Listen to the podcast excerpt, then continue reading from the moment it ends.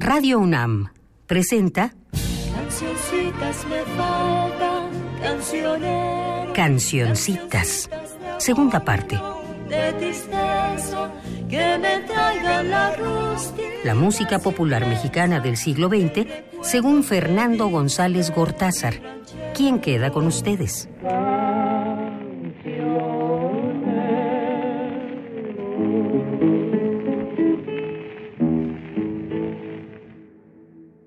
Hola, hola a todas, hola a todos.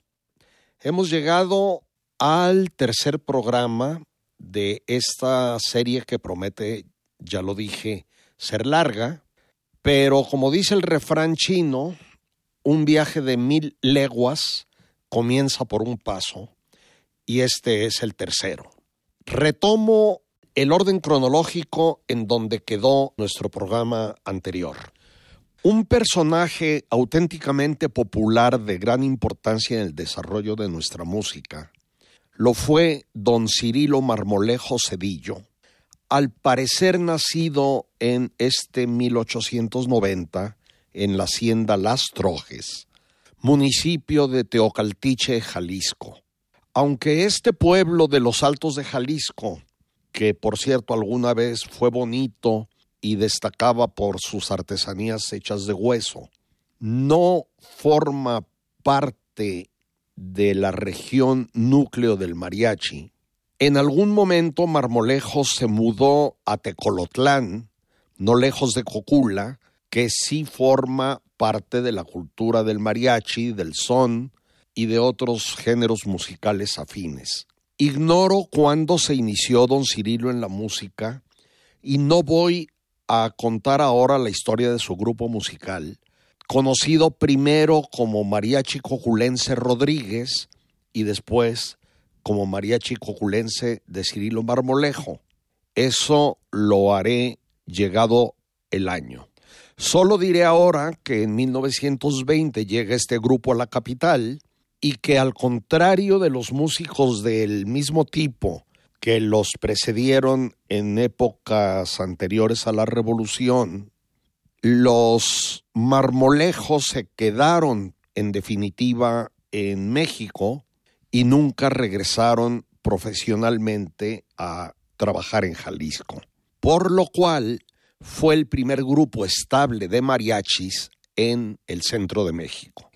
Voy a aprovechar simplemente como excusa mencionar que en 1892 nació Manuel Esquivel Durán, un compositor militar, autor de muchos himnos, marchas, valses y cosas así, que compuso una canción ridiculísima llamada Las Gaviotas, en la que incomprensiblemente las aves en cuestión ni siquiera se mencionan.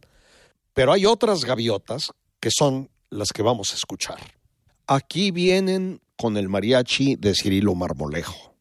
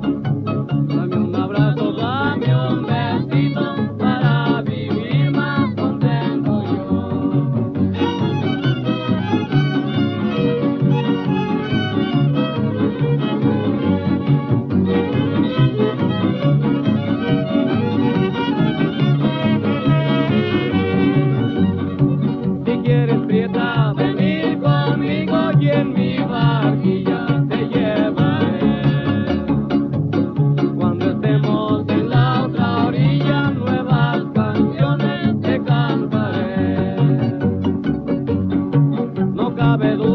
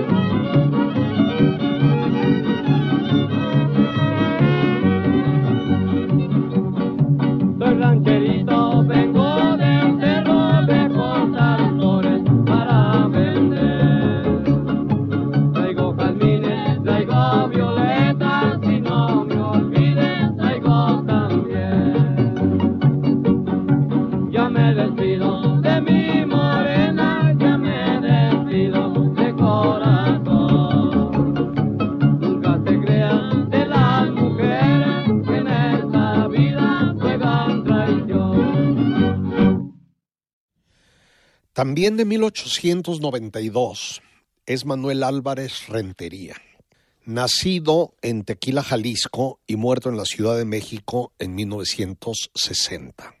Muy joven fue, con fracaso total, a probar suerte en Hollywood como actor y fue allá donde sus compañeros extras de cine, eh, no pasó de allí, empezaron a llamarlo Maciste.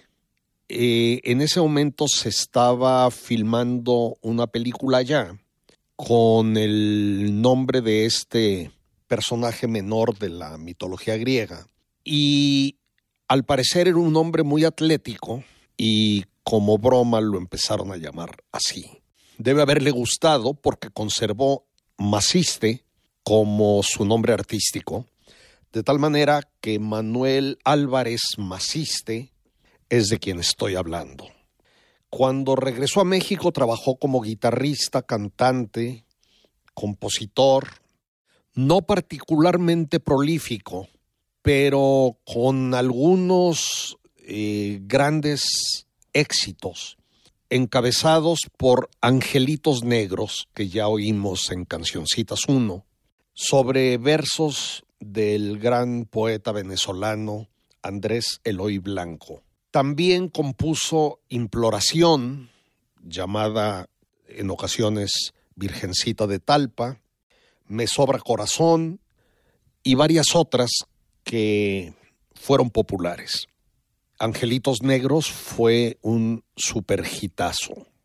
Voy a poner una canción que tiene el nombre menos romántico que yo pueda concebir. Ojos Rojos, que es una imagen que asociamos con los teporochos y con otras cosas parecidas. En alguna ocasión leí, no sé dónde, que Maciste quería encontrar un tema original y se le ocurrió ojos rojos. No he logrado saber con precisión la fecha en que fue compuesta, pero a juzgar por la voz del intérprete, Juan Arbizu, el gran Juan Arbizu, por algo que también tengo idea de haber encontrado en algún lugar. Debe ser de las primeras composiciones de Maciste. Vamos escuchando entonces Ojos Rojos con el tenor Arbizu.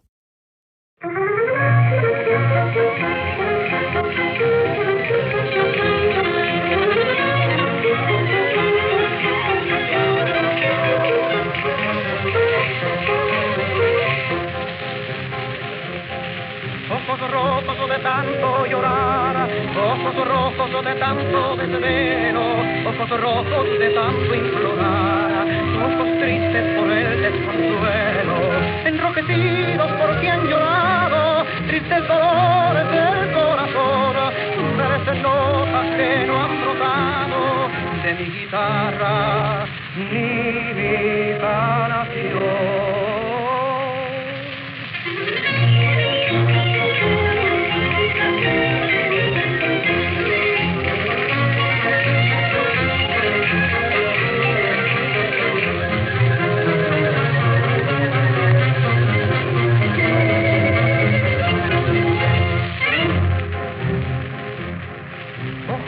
Rojos de tanto llorar, ojos rojos de tanto desvelo, ojos rojos de tanto implorar, ojos tristes por el desconsuelo, enrojecidos porque han llorado, tristes dolores del corazón, merecen notas que no han brotado de mi guitarra, mi vida ojos rojos de altivo mirar, ojos rojos de ver al cielo, ojos rojos que lloran de amar, ojos rojos de fieras en cero, porque otros ojos les han cantado en todas partes con gran pasión, y de los rojos se han olvidado, no hay quien les cante, les canto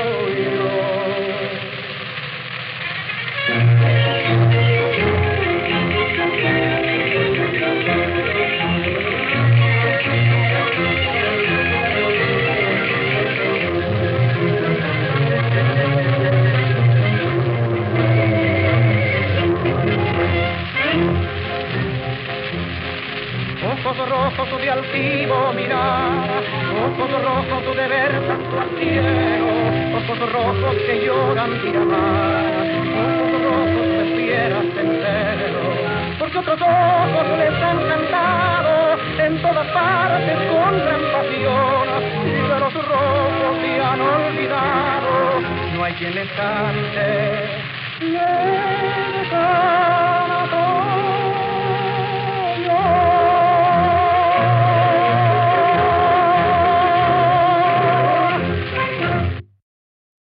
Me gusta esta canción tan españolizada y me parece admirable cómo logró sortear el escollo del título. Les pido que disculpen la mala calidad, la pésima calidad de la grabación que acabamos de escuchar. No tengo otra. Retomo el orden cronológico. La fecha más probable de nacimiento de el doctor Alfonso Ortiz Tirado es 1893 aunque otras fuentes mencionan 96. Eso ocurrió en la muy bella población de Álamos, Sonora, donde nació también María Félix, por cierto, y murió en 1960 en la Ciudad de México. Hablé de él con cierta amplitud en Cancioncitas 1 y creo que lo escucharemos con cierta abundancia en nuestra serie. No voy a poner nada suyo, solo mencionar que fue un grandísimo tenor, médico ortopedista y ser humano.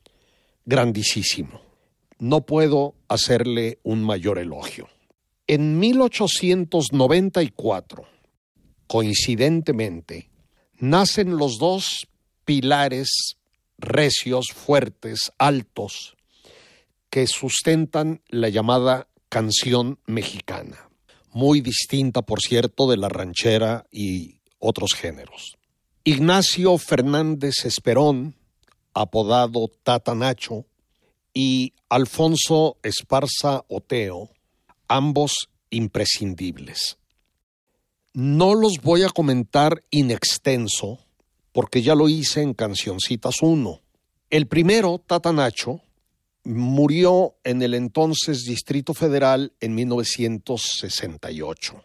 En 1926, entre comillas, descubrió y luego apadrinó con verdadera devoción al inmenso, inmenso Guti Cárdenas.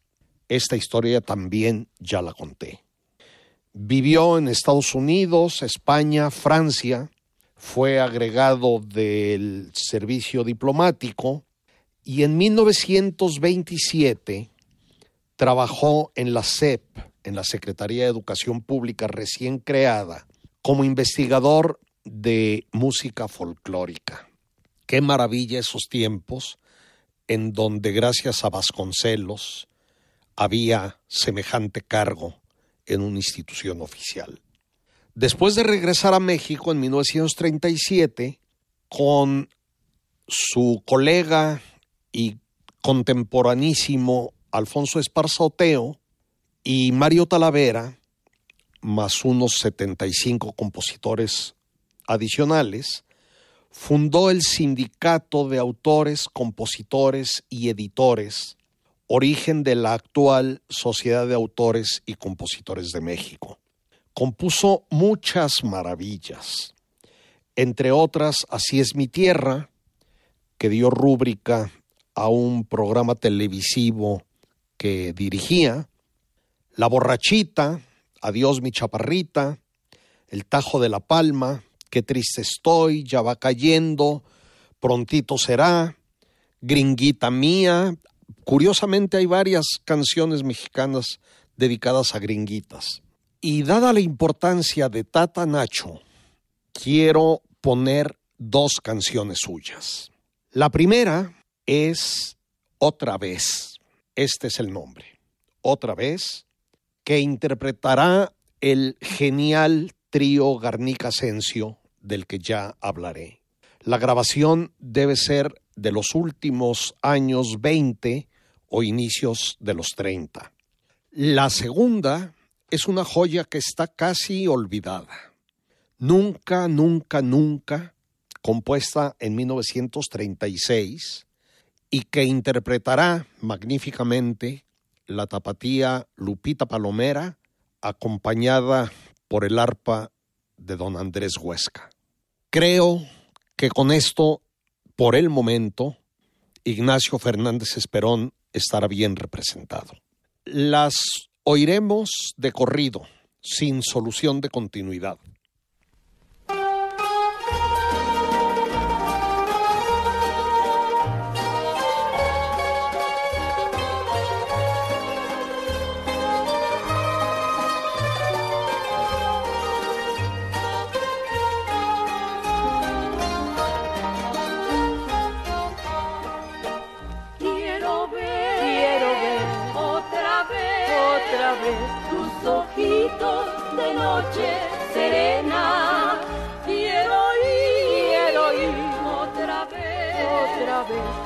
Palabras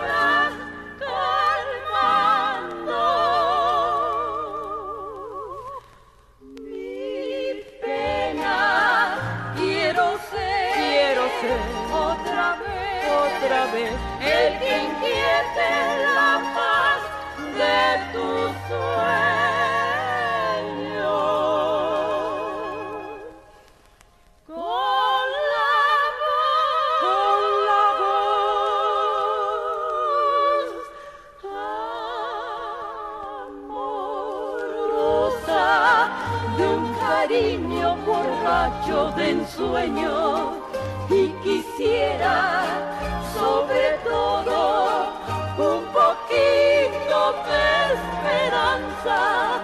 Tú te has vuelto muy esquiva, muy dada la desconfianza. No hay razón, no hay razón, dulce bien, dulce bien, de que me trates a un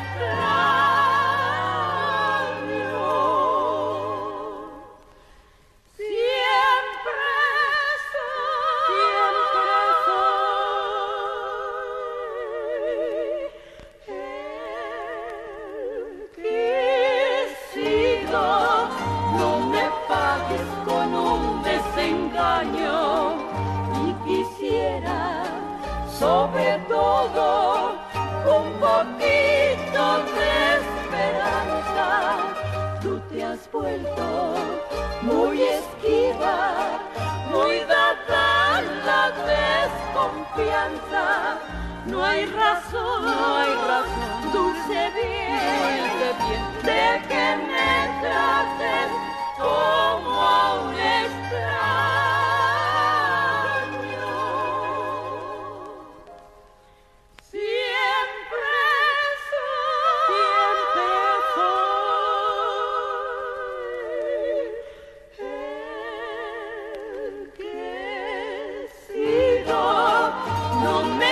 Me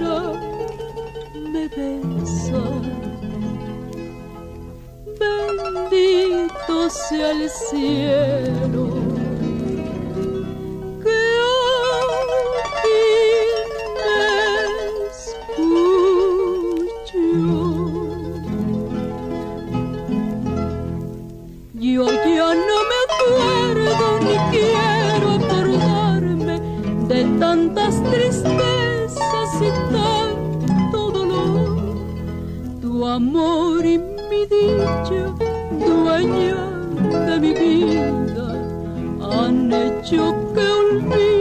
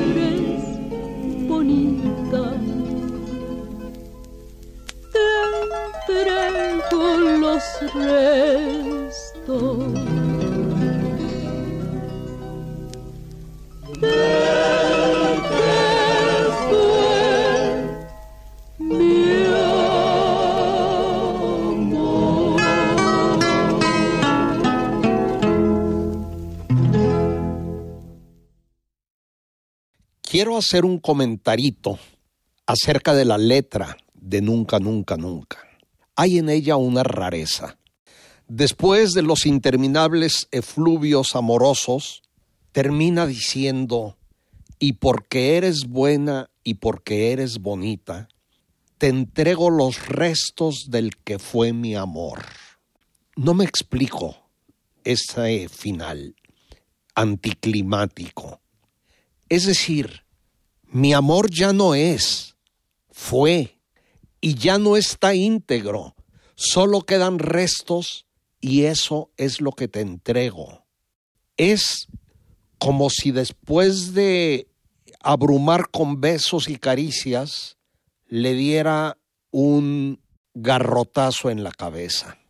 Por lo menos así lo escucho yo, a saber cómo lo oyeron ustedes. Termino con Tata Nacho y digo que su colega y gran amigo Alfonso Esparza Oteo nació en Aguascalientes, ya dije que en la misma fecha del anterior, 1894, y murió 18 años antes que Tata Nacho, en 1950.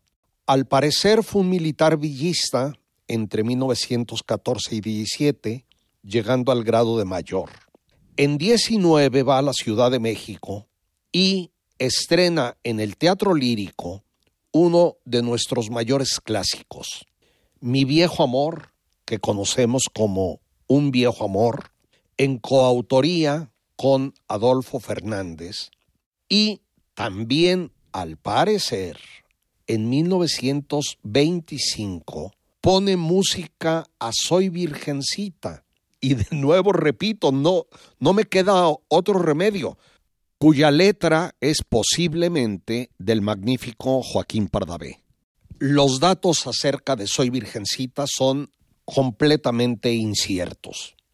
El caso es que Alfonso Esparza Oteo fue un gran folclorista y recopilador, ocasionalmente arreglista, de canciones anónimas, además de un prolífico y gran compositor. Son suyas piezas como Mi gusto es, Hermosas fuentes, Albur de amor, Déjame llorar, conocida como Collar de perlas, No vuelvo a amar, El quelite, Estrellita marinera, Un cruel puñal, La rondalla de 1951, póstuma, y no quiero agrandar la lista que sería interminable. Así como arreglos de Agua le pido a mi Dios, Te he de querer, El limoncito, Pajarillo barranqueño y muchas otras que son entrañables para casi todos nosotros. Les propongo que oigamos el ya mencionado arreglo a Agua le pido a mi Dios, canción de origen anónimo. La interpretación será de Lorenzo Barcelata, acompañado por el gran cómico Armando Soto La Marina, el Chicote, y por el original e incipiente Trío Calaveras. Les hago notar como explicación de expresiones que ya no se usan, que en cierto momento dice, teniendo un buen temporal, de seguro me voy a armar. Armar significaba hacerse rico. Cuando alguien ganaba dinero, se decía está bien armado. Adelante pues, con agua le pido a mi Dios.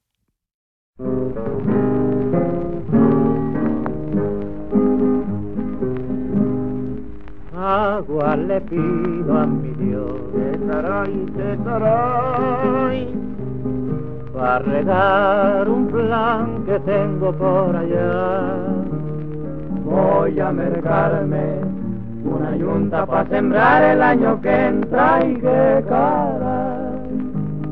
Teniendo un buen temporal, que caray, que caray de seguro me voy a armar.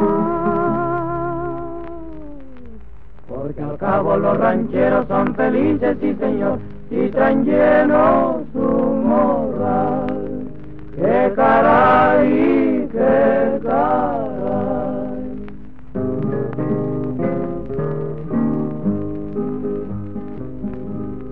Agua le pido a mi Dios qué caray, qué caray, para sembrar un plan que tengo por allá.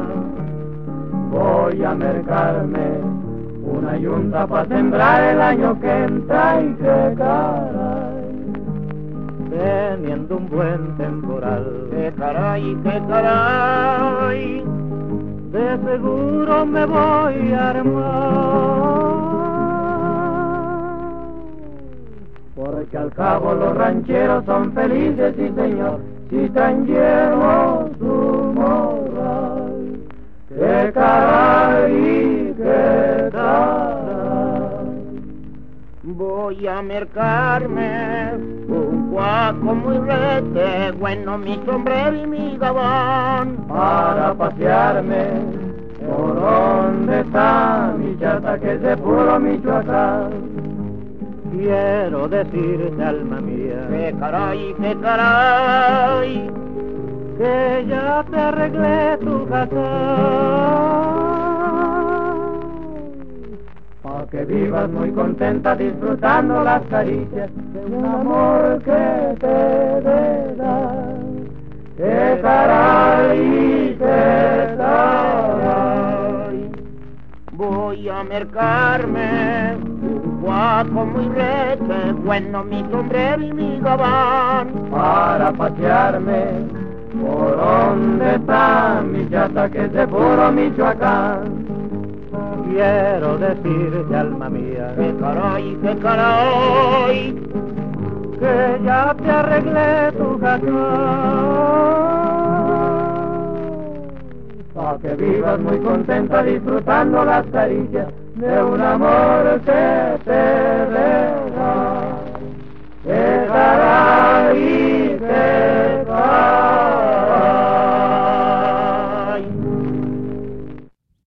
El coronel Belisario de Jesús García nació en Montemorelos, Nuevo León, en 1892 o más probablemente 94 y murió en la Ciudad de México en 1952 compuso el famoso Tango Negro que ya escuchamos y que grabó en Argentina Rosita Quiroga, famosísima, el vals Morir por tu amor, La mañana está de fiesta y una importante canción cuya fecha no he podido establecer. Las cuatro milpas, hecha probablemente, probablemente, en coautoría con Eduardo Vigil y Robles. La interpretación será de la Orquesta Típica Mexicana, dirigida por José Briceño, en grabación de 1926.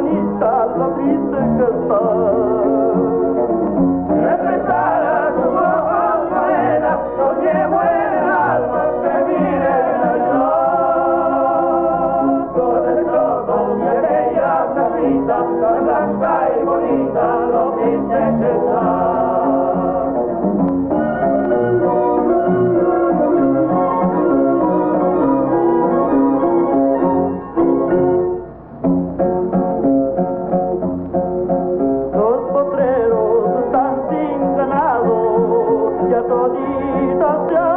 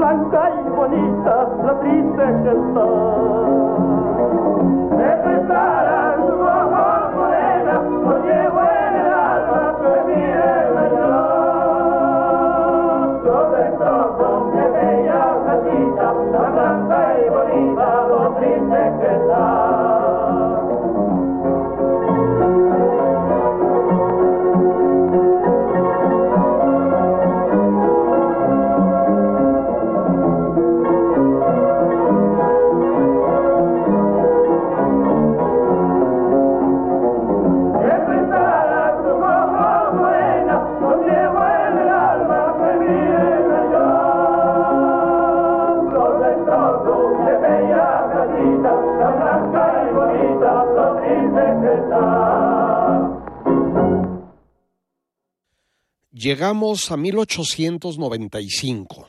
En este año se realizan dos importantes invenciones. El físico alemán Röntgen descubre los rayos X y realiza la primera radiografía. Y en París, los hermanos Lumière muestran por primera vez en público el cinematógrafo. Apenas ocho meses después, ya en 1896, ante el presidente Porfirio Díaz, se realiza la primera proyección cinematográfica en México, seguida muy pronto por exhibiciones públicas tanto en la Ciudad de México como en Guadalajara y tanto por parte de los franceses Lumière como de los estadounidenses Edison, quienes se disputaban la patente y ponían nombres distintos y que cambiaban cada tercer día a su invención. Los Lumière, por cierto, filmaron a don Porfirio paseando a caballo por Chapultepec y posteriormente ambos competidores toman vistas, así se decía, tomar vistas, a diversas escenas de la vida cotidiana mexicana. Como sabemos y veremos, en este país las historias del cine y de la música popular estuvieron muy pronto entrelazadas. Paso a otra cosa.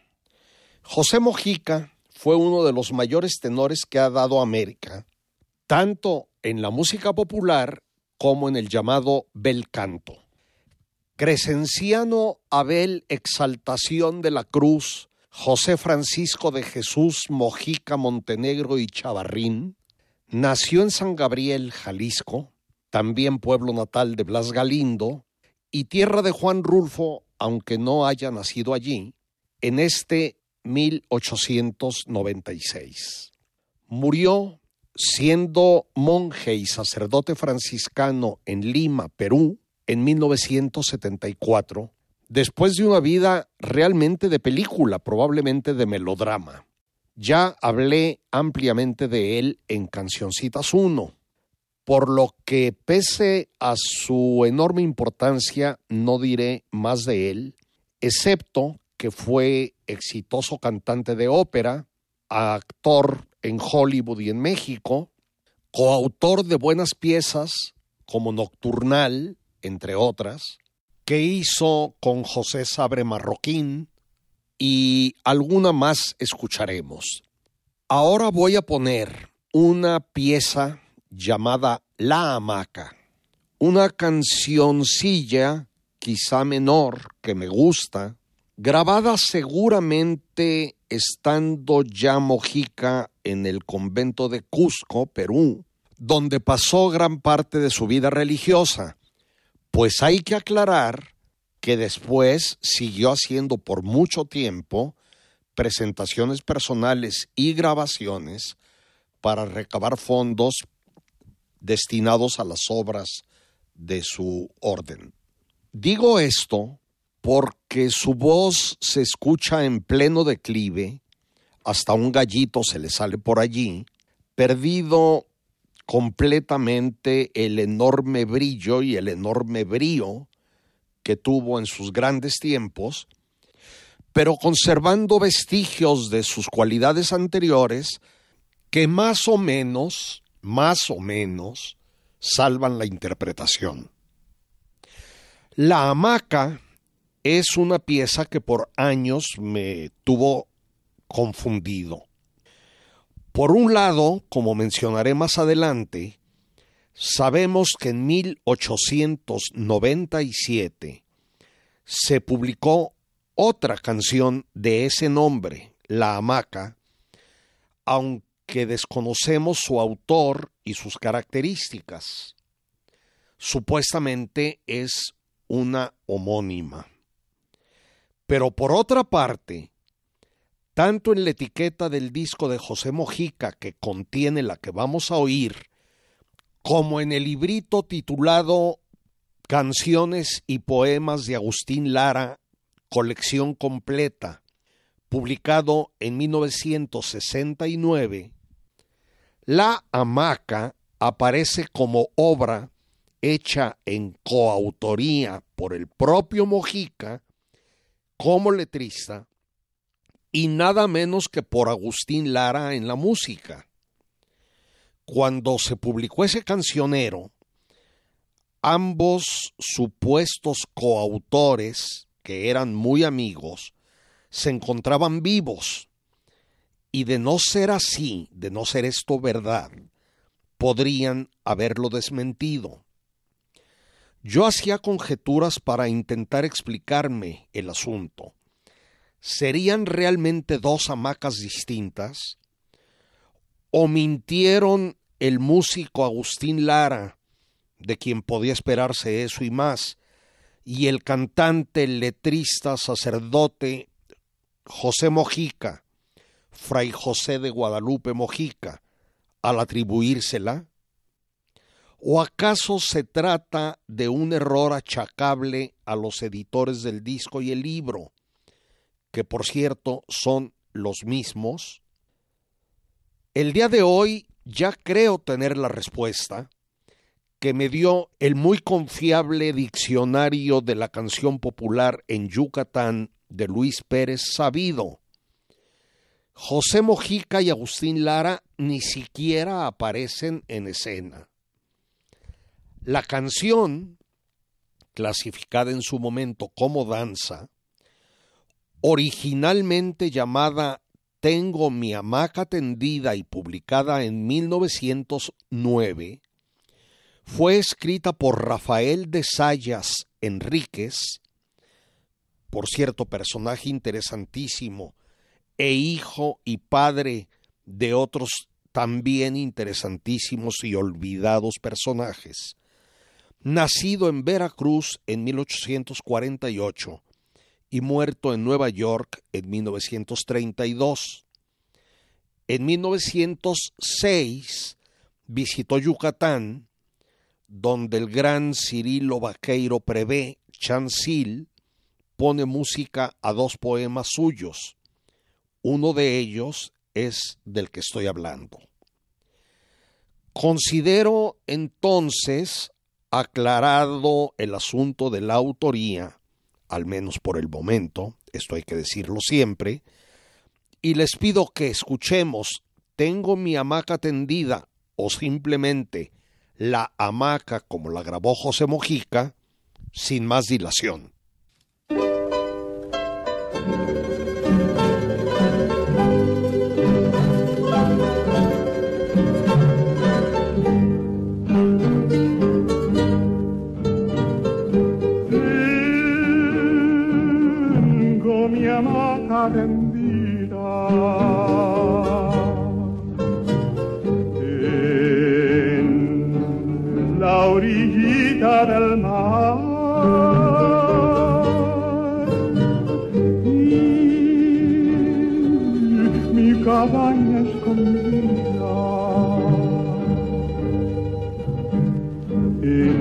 En medio de un cafetal. Sombras me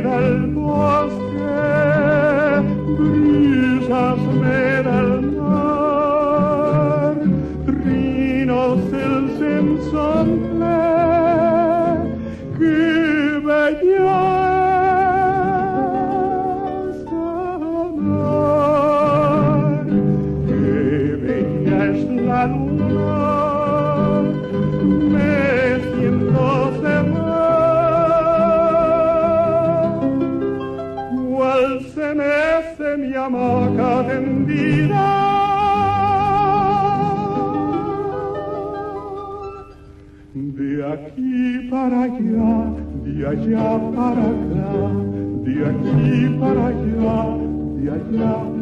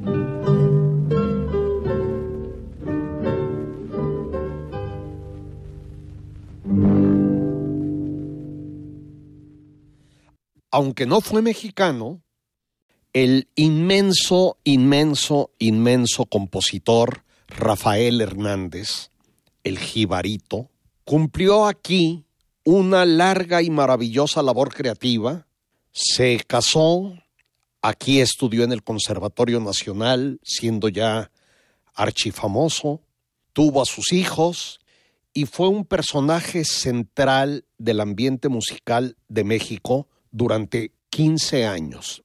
Abrió para el bolero mexicano una vertiente rítmica, digamos tropical, que fue seguida por muchos y que enriqueció enormemente el panorama.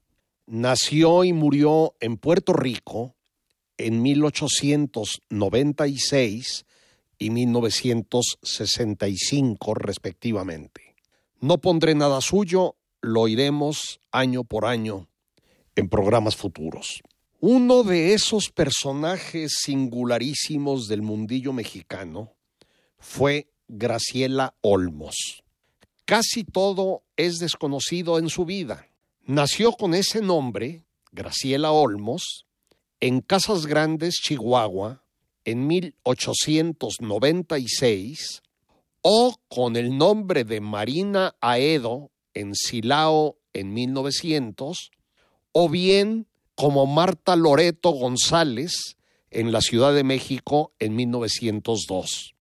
Se dice que trabajó como sirvienta desde los seis años, que fue soldadera villista y que allí se casó con el general Trinidad Rodríguez, apodado El Bandido, que murió pronto, y le heredó su mote de por vida. Graciela Olmos, la bandida, fue amiga de muchos jefes militares, políticos, intelectuales y gente de todo tipo, a quienes cantaba con su guitarra. Trabajó como pupila en el burdel de la española La Murciana, luego en el de Ruth Delor, y por 1935 abre el suyo propio, que fue famosísimo. Se dice que compuso muchos corridos, canciones, sátiras, pero muy pocos y todos tardíos son conocidos.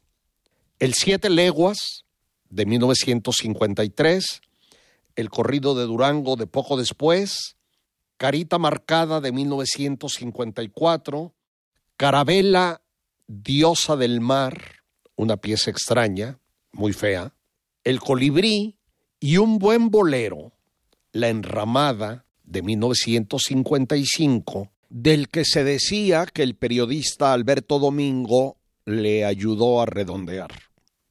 Por cierto, en su casa de citas, en su burdel, se formó el después superfamoso trío Los Tres Haces y allí se incorporó a él Marco Antonio Muñiz. Precisamente les propongo que con ellos, con los Tres Haces, oigamos la enramada.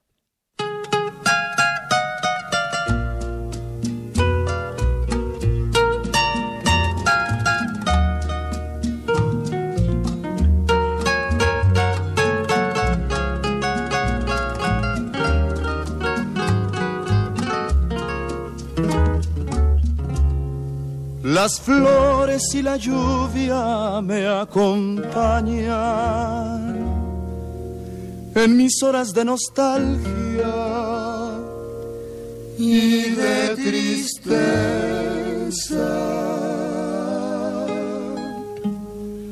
Me arrebata el pensamiento la distancia para hacer de mi vida una pavesa.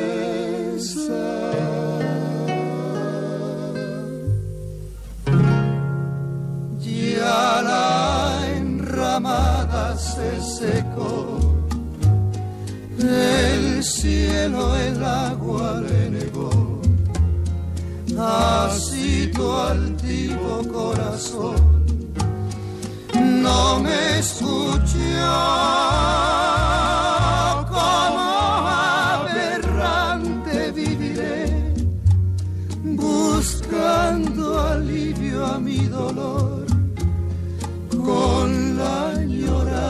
de tu amor yo moriré.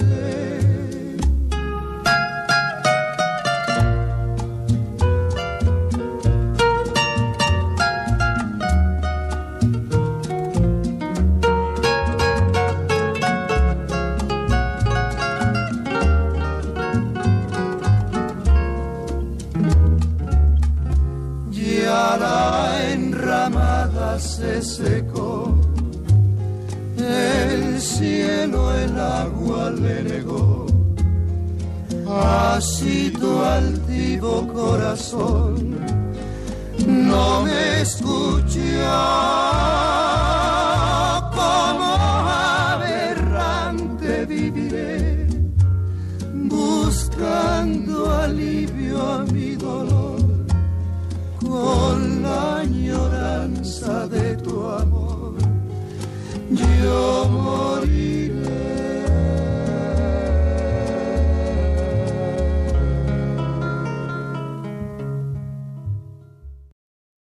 En este 1896, un autor anónimo, identificado como un patriota mexicano, compone una muy singular bola suriana, bola de Cuba libre, uno de los pocos cánticos mexicanos, por lo general corridos, pero hay incluso tangos mexicanos como Caballo Criollo dedicado a Sandino y Nicaragua, dedicados a comentar hechos políticos extranjeros del momento. La bola suriana de los estados de Morelos y Guerrero es un género muy afín al corrido. Incluso llega a llamársele bola corrido. En un texto interesante, la investigadora de Lina Catherine Eo Lambert hace observaciones acerca de la bola de Cuba libre. Primero, que su letra parece haber sido escrita no por un campesino, sino por un intelectual liberal que conocía a fondo los hechos cubanos. En apoyo a esta opinión, yo añado el culteranismo del lenguaje. La segunda observación, que me parece un tanto discutible, es que la bola disfraza con Cuba una crítica a la situación existente en Morelos por las políticas anticampesinas porfiristas y una crítica a ese régimen en general. Sea como sea, pienso que es una bola corrido muy bueno, singular, interesante, ya que su duración de casi 13 minutos me impide incluirlo completo, voy a poner sus primeros tres o cuatro minutos. Aquí va. Dioses del Olimpo, nubes excelsos,